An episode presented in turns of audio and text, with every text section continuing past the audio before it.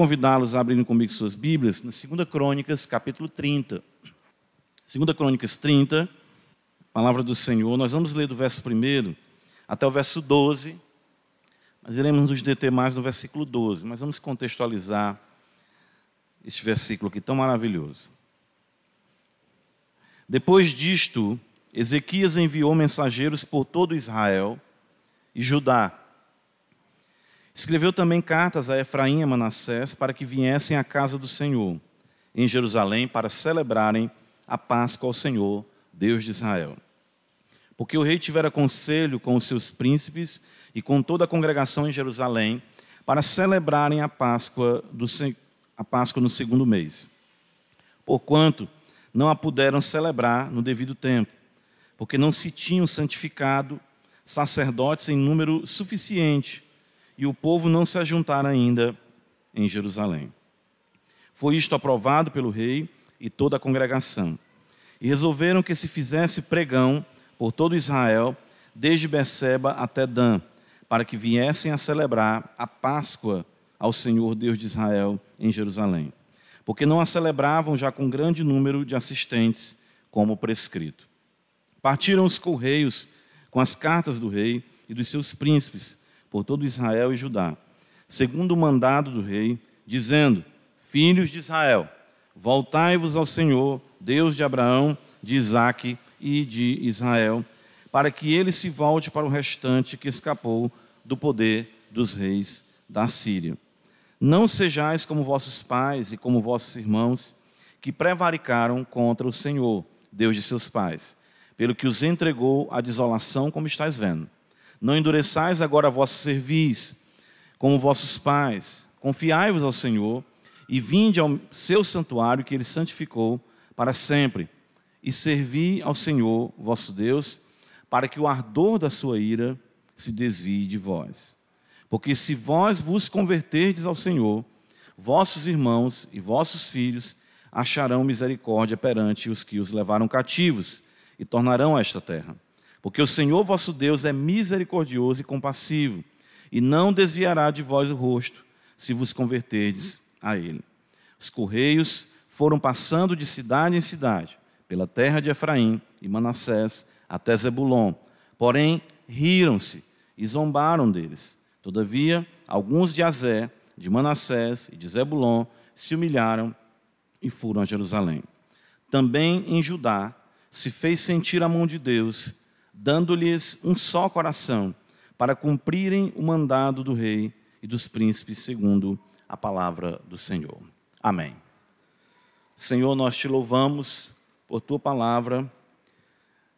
Tu és o nosso Deus, nosso Pai. Sem ti nada podemos fazer. Perdoa a multidão dos nossos pecados. São muitos. Não podemos enumerar, Senhor. Os que conhecemos, os que não conhecemos. Ó Deus bendito, a contumácia, a dureza, a insensibilidade. Nos ajuda. Ajuda-nos para que os nossos corações possam estar próximos do Senhor sempre. Guarda o teu povo, guarda a tua igreja, todo lugar, e invoca o teu nome em sinceridade. Em nome de Jesus, Pai, nos ajuda essa manhã. Amém. Irmãos, é... a Escritura nos ensina que tudo que outrora foi escrito foi escrito para nosso consolo, para que nós aprendamos pelas Escrituras a paciência. Ah, nós vemos e sabemos que os apóstolos, enfim, o próprio Senhor Jesus, não hesitaram em nos trazer o parâmetro de vida que havia, claro, para nós também registrado no Antigo Testamento. Embora creamos que quando Paulo escreve 2 Timóteo, falando que toda a escritura é inspirada por Deus, e se envolva, sim, eu creio, livros que já circulavam do Novo Testamento, mas nós sabemos da gama e, da, enfim, das escrituras em sua extensão, os oráculos confiados aos judeus, que são, sim, palavra de Deus e instrução para nossas vidas. Israel se encontrava, como nós sabemos, mesmo após a divisão das tribos, em uma teocracia, ou seja, Deus, o Senhor, era quem governava na representatividade dos reis que eram ali levantados pelo Senhor para conduzirem a nação. Isso se estreitou e se revelou mais intensamente com a linhagem de Davi, claro, e com a sua descendência, a qual nós estamos lendo aqui agora. Um desses descendentes é o rei Ezequias. E ele então ele herda um contexto realmente muito uh, complexo uh, de Acais, que havia sido alguém uh, que não serviu o Senhor. Os irmãos sabem que os reis de Judá, uh, os reinos do norte praticamente ficaram distantes de Deus após a divisão no tempo de Roboão, mas a, o reino do sul, a tribo de Judá, permaneceu ali uh, servindo ao Senhor, claro, o templo, a adoração, o culto ao nosso Deus. E se intercalavam, às vezes, reis fiéis, reis infiéis. E o livro das crônicas nos apresenta isso aqui. Os altos e baixos, realmente, do povo de Deus. E isso com a liderança que o Senhor dava naquele momento para o seu povo. Então, Acas, ele, ele antecede Ezequias, de fato, pai de Ezequias, e Acas não viveu de acordo com a vontade de Deus. Ezequias, quando recebe o reinado, no capítulo 29, versículo 1, diz que ele tinha 25 anos de idade quando ele começou a reinar. E o versículo 2 diz que ele fez o que era reto é, perante o Senhor. E no primeiro ano do seu reinado, no primeiro mês, ele abriu as portas da casa do Senhor e as reparou. Então, Ezequias tinha uma, uma, um projeto de reforma, objetivo eh, de trazer o povo para o culto a Deus. E isso ele colocou em prática desde o princípio do seu reinado, já no primeiro ano. Isso mostra o seu coração voltado para Deus. E isso é maravilhoso. Isso já se torna para nós um parâmetro para aquilo que deve ser a prioridade em nossas vidas, a prioridade em nosso lar, a prioridade na igreja. Sempre objetivar, claro, a, em primeiro lugar, a glória do nosso Deus. Então o templo ele é reparado, a porta, as portas são reparadas, enfim, ele desperta, ele chama os sacerdotes, os levitas para retomarem o serviço ao Senhor e o culto ao nosso Deus. No capítulo 30, nós vamos observar Ezequias, ele quer celebrar a Páscoa, ou seja, a festa que havia sido estabelecida pelo Senhor quando da libertação dos israelitas do cativeiro no Egito. E isso era estatuto perpétuo estabelecido pelo nosso Deus, e o povo há muito tempo não celebrava. Veja que está escrito no versículo 5 que uh, eles viessem celebrar a Páscoa do Senhor Deus de Israel em Jerusalém né? porque não a celebravam já com, um número de, eh, já com um grande número de assistentes, como prescrito. Então, Ezequias, ele, ele, interessante isso, porque a chama, o desejo de conduzir o povo à adoração, acende no seu coração, mas isso não é algo, claro, que logo de cara toma conta de todo o povo, de toda a nação. Ora, quando nós pensamos num país, numa nação, e Ezequias ele é ousado. Ele, ele não só conclama Judá a adoração, ele conclama também Israel. Ou seja, ele envia mensageiros a Efraim, a Manassés, enfim, as tribos do norte, para que o povo viesse adorar ao Senhor, né? viesse celebrar festa ao Senhor nosso Deus, exaltá-lo por tão grande salvação. Então, eh, Ezequias reúne os príncipes, Ezequias reúne o conselho, e o conselho concorda, e aquilo ali, aquele projeto é estabelecido, e Deus, de forma muito maravilhosa, abençoa aquele povo. Veja que no final do capítulo 29 está escrito que Ezequias e todo o povo se alegraram por causa daquilo que Deus fizera para o povo, porque subitamente, diz o texto, isso é maravilhoso, se fez esta obra. Subitamente. Deus inflamou o coração do povo subitamente. Uh, trouxe o coração dos príncipes para junto de Ezequias, coração uh, dos anciãos, enfim, de todo o povo, para que entendessem que o que deveria ser a prioridade da nação era o restabelecimento do culto a Deus, ou seja, cultivar uma vida piedosa e que glorificasse, claro, o Senhor. Ezequias então envia esses mensageiros e eles passam por várias cidades. E nós temos aqui algo que acontece muito interessante, registrado pelo autor sagrado. Perceba, o texto diz aqui para nós, uh, no versículo 10, que os correios foram passando de cidade em cidade, pela terra de Efraim e Manassés até Zebulon. Porém, riram-se e zombaram deles. Quer dizer, sempre acontece isso, irmãos. Sempre acontece isso. Ou seja, quando nós empenhamos o nosso coração para adorar o Senhor, para buscar o Senhor, e Ezequiel experimenta isso aqui, nós sempre iremos observar a oposição à piedade. Isso é algo in, inerente a uma vida que se dedica a servir o Senhor. Se você se dedica a buscar a Deus, a Bíblia chega a dizer que os adversários de um homem serão os da sua própria casa. Nós enfrentamos oposição primeiramente no nosso lar. Quando nós queremos ter um compromisso com Deus de amar o Senhor, obedecer Sua palavra, viver a simplicidade do Evangelho, muitos irão rir, muitos irão zombar. Eu lembro quando eu tinha os meus 15 anos de idade, né, 15 anos para 16, quando o Senhor me chamou, eu enfrentei muita oposição no meu lar quando eu afirmei que era crente em Jesus Cristo, que Cristo havia me salvado. Aquela história antiga, né? hoje a gente ouve menos isso, mas era tanta alegria, tanto desejo de estar na igreja com o povo de Deus, que as pessoas em casa diziam: leva rede, né? vai dormir na igreja, vai morar na igreja, fala para os crentes aí é, te dar o almoço, fala para os crentes te darem o jantar, mora na igreja. Então havia toda essa, essa zombaria, essa perseguição que é inerente. Então, nós nunca viveremos uma vida cristã piedosa a parte de perseguição. Segundo Timóteo 3,12, veja o que, é que está escrito. O apóstolo Paulo, dos muitos textos, eu acho isso aqui muito maravilhoso, porque ele traz um, um, um, detalhe que, de fato, é muito mais que um detalhe. Uh, vai mostrar para nós o fundamento da piedade. Segundo Timóteo 3. Olha. Versículo 12. Tinha lido muito esse texto, mas é interessante quando Deus usa um pregador para chamar a atenção a gente por um detalhe, né? simples, mas que fez toda a diferença quando eu ouvi. Paulo vai dizer, vamos ler a partir do versículo 10: Tu, porém, tens seguido de perto o meu ensino, procedimento, propósito, fé, longanimidade, amor, perseverança, as minhas perseguições e os meus sofrimentos, quais me aconteceram em Antioquia, Icônio e Listra. Que variadas perseguições tenho suportado. De todas, entretanto, me livrou o Senhor.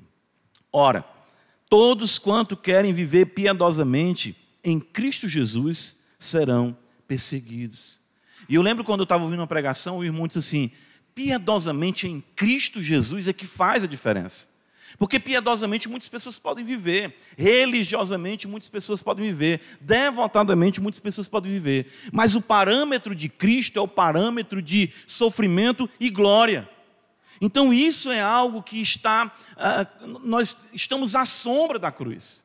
O caminho, a caminhada cristã, o desejo de servir a Deus, o desejo de fazer as coisas corretas, como é agradável ao Senhor, sempre irá na contramão da oposição. Nós não iremos ter uma caminhada cristã fácil, nós não iremos ter, iremos ter uma caminhada cristã uh, tranquila.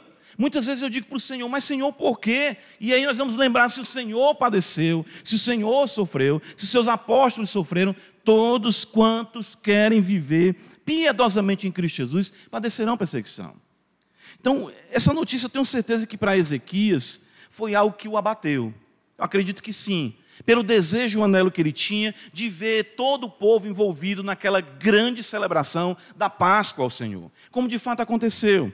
Mas veja o que diz no versículo 11. E eu creio que é aqui que a Escritura, 2 Crônicas 30, 11, chama a nossa atenção. Todavia, alguns de Azé, de Manassés e de Zebulon se humilharam e foram a Jerusalém. Ou seja, mesmo que aquele povo de Efraim, Manassés, Zebulon tivessem rido e zombado da proposta de Ezequias, do projeto de Ezequias, de glorificar o Senhor na celebração da Páscoa, Deus sempre tem o seu remanescente fiel.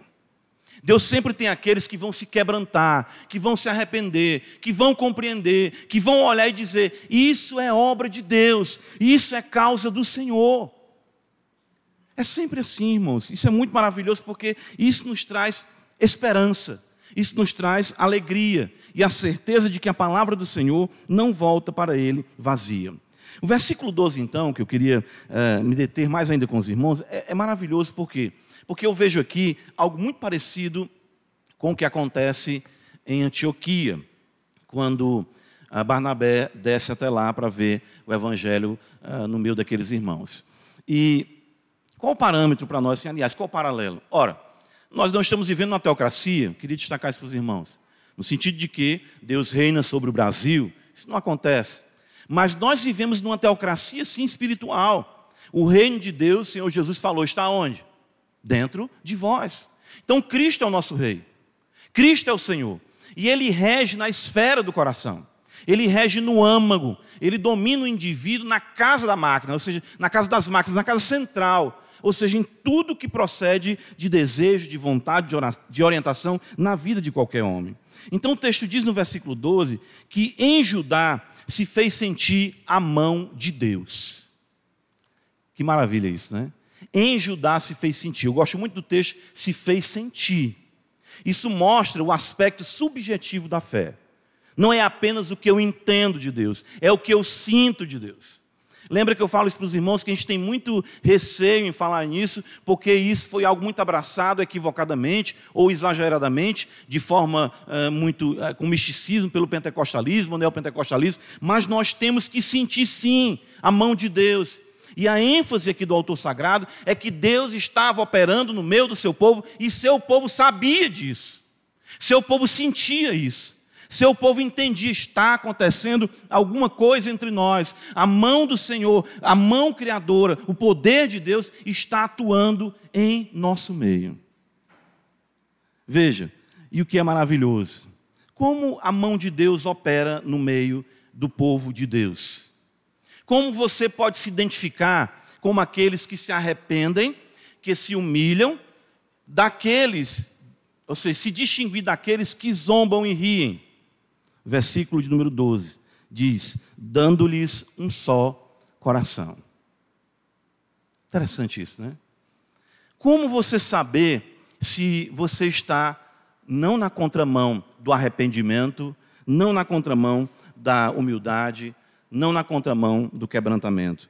Se o seu coração se une como um só coração, como igreja de Deus, povo do Senhor, buscando a Deus em espírito e em verdade. É isso.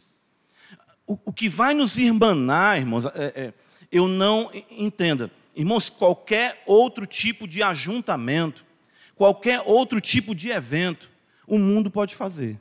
Mas unir corações só quem pode é o Senhor Jesus Cristo. Certo? Deixa eu tomar aqui como parâmetro, me veio aqui à mente, aleatório. Pode ser qualquer coisa, por exemplo, o culto de jovens que teve ontem, ou o chá das mulheres que vai ter no próximo sábado, ou a conferência que vai ter uh, no dia 4 a 6 de novembro. O mundo pode fazer isso melhor do que a gente. O mundo pode promover uma reunião maravilhosa, eventos espetaculares, fechar ruas, estampar outdoors, ter uma contratação de propaganda, de mídia impressionante. O chá a gente pode ter aqui vindo diretamente da rainha, o chá da rainha. Nós podemos ter aqui as flores colhidas no palácio de Buckingham. O mundo pode fazer muita coisa e tornar um chá britânico aqui.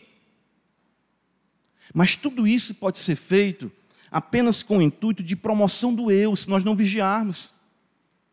Ou seja, de guerras particulares, de querelas, de vontades feitas ou não feitas. Por quê? Porque se os corações não tiverem, não, não tiverem sido vencidos pelo Senhor, os propósitos serão os mais variados possíveis.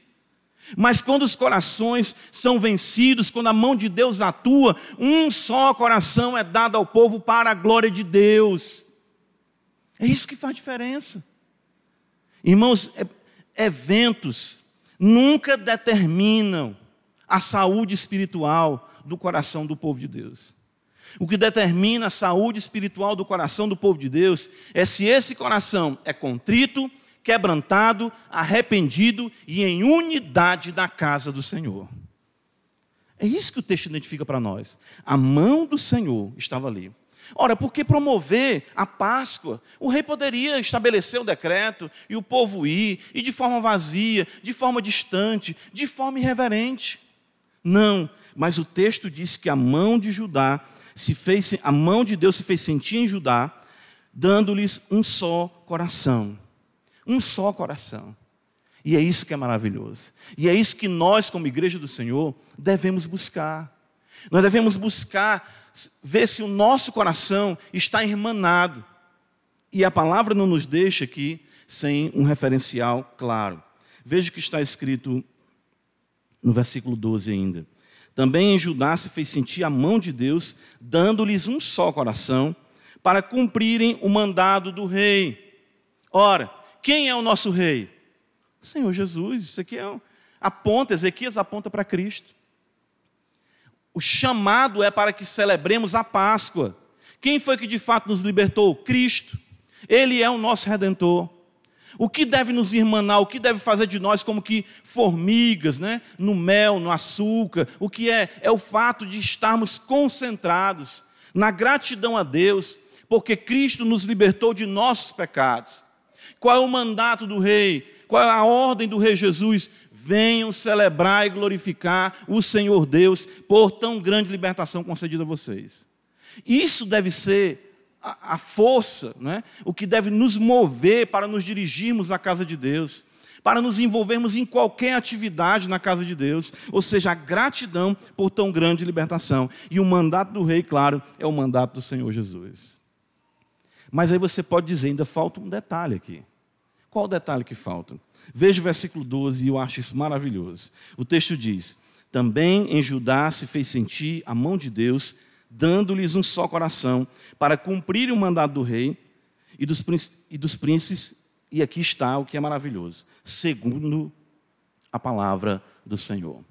Como é que o rei rege? Como é que o rei Jesus governa esta teocracia, ou seja, que somos nós, casa espiritual, reino sacerdotes, morada de Deus? Como é que ele rege você que está aí? Como é que ele rege a mim e a você? Pela palavra palavra do Senhor. Ezequias não dá ordens para que sejam cumpridas para satisfazer o seu programa político, o seu projeto de poder, não. Ezequias não se envolve em promover a Páscoa porque está interessado em perpetuar o seu nome no reino, não. A ordem de Ezequias procede da palavra de Yahvé, ou seja, do Deus da aliança. Então nós devemos perguntar o que é que Deus está falando para nós e como é que nós ouvimos a palavra de Deus. E aí Apocalipse ensina para nós isso, constantemente. No final de cada epístola é, que o Senhor dirige às sete igrejas, ele vai dizer: quem tem ouvidos o quê? Ouça o que o Espírito diz às igrejas. Daí, irmãos, nós temos que entender o que o púlpito está nos dizendo. O que a pregação está nos dizendo? O que a proclamação está nos dizendo? O que o Evangelho está nos dizendo? O que é que nós estamos ouvindo domingo após domingo, quarta após quarta, enfim, qualquer reunião que tenhamos aqui? O que é que o Senhor está falando para nós? O que é que o Senhor quer de nós? Nós precisamos nos aperceber do domínio do Senhor pela Sua palavra. Palavra do Senhor é quem rege nossas vidas. Palavra do Senhor é que determina nossas vidas. Então, você pode ter algo muito aqui, ah, vamos dizer, claro, para estabelecer, para observar se a sua vida está alinhada com aqueles que andam quebrantados, arrependidos e contritos, que essa deve ser a postura de todo cristão. O que é que eu estou ouvindo? O que é que o púlpito está me dizendo? É a palavra do Senhor? É, pois então eu quero, Senhor, seguir isso que está sendo dito. Quero seguir a palavra que está sendo dita porque é aí onde nós nos encontraremos, é aí onde nós nos irmanaremos. Sabe por quê, irmãos? Porque o meu coração e o seu coração, nós iremos sempre ter questões que irão divergir. Tem coisa que eu gosto e você não gosta. Tem coisa que eu gosto em você e você não gosta em mim, e a recíproca, infelizmente, será verdadeira. Mas uma coisa nos irmana, e evidencia a mão de Deus, é que o nosso coração anda contrito e arrependimento em sintonia com a palavra proclamada do Senhor. Irmãos, é isso. Nós temos que buscar isso. Irmãos, o que, é que a palavra do Senhor está dizendo para nós? O que é que o Senhor está falando para a igreja batista de Parquelândia? O que é que o Senhor está demandando de nós? É isso que nós devemos observar. Por todos nós, ou seja, nós todos que estamos aqui, o que o Senhor estabelece para as nossas vidas. Porque aí sim você poderá dizer: Eu estou numa igreja, estou sentindo a mão de Deus. Por quê? Porque a palavra do Senhor está nos dando um só coração. A palavra do Senhor. A palavra do Senhor está nos dando um só coração para que nós celebremos a libertação dos nossos pecados e exaltemos o nosso Deus honrando o seu santo evangelho. Isso deve ser a nossa bandeira. Certo? Isso deve ser a nossa bandeira. Isso deve ser exatamente o nosso, o nosso penhor, a nossa, a nossa herança. Ou seja, de que nós somos um em Cristo Jesus, pelo que o Senhor fez e pelo que Ele faz em nossas vidas. não, não sejamos, peçamos a Deus que nós não sejamos dos que ouvem e riem com o canto da boca. Peça a Deus que isso não aconteça com você. Peça a Deus que isso não aconteça com a sua família. Você, como marido, como sacerdote do seu lar, conduza a sua família quanto a isso também. O que, que não, peraí, vamos ouvir o que, é que está sendo pregado. O que, é que está sendo ensinado. O que é que o Senhor está demandando de nós. É algo extremamente difícil, como diz Paulo citando Deuteronômio. Está lá no céu, está lá no abismo? Não, é a palavra que está no teu coração, que está na tua boca. Irmãos, maior é o que está em nós do que o que está no mundo. Nós temos que caminhar com esse propósito e saber que isso é o que nos distingue como igreja. E é aí onde nós veremos o poder de Deus atuando com um só coração, de acordo com a palavra do Senhor, transformando nossas vidas. Amém? Vamos orar ao Senhor. Senhor, nós agradecemos teu nome, por tua palavra. E o que nós pedimos essa manhã, Senhor, corações contritos, quebrantados, arrependidos. O Senhor não desprezará. E que, Senhor, quando a notícia chegar, a conclamação ao coração de cada um, para obedecer ao Senhor, a todos nós, não sejamos, Senhor, dos que zombam, dos que riem, mas dos que se arrependem e se unem e evidenciam o poder e a mão do Senhor agindo, regendo os corações. Só o Senhor pode irmanar corações corrompidos. Só o Senhor pode unir corações dos quais procedem tantas coisas ruins como é o nosso caso. Tu mesmo disse, do coração procedem toda sorte de maus desígnios. Mas o Senhor pode colocar em nosso coração o poder da palavra eterna e nos irmanar como um só povo e vivenciarmos o poder de Deus. Abençoa a tua igreja essa manhã, sempre, em nome de Jesus. Amém.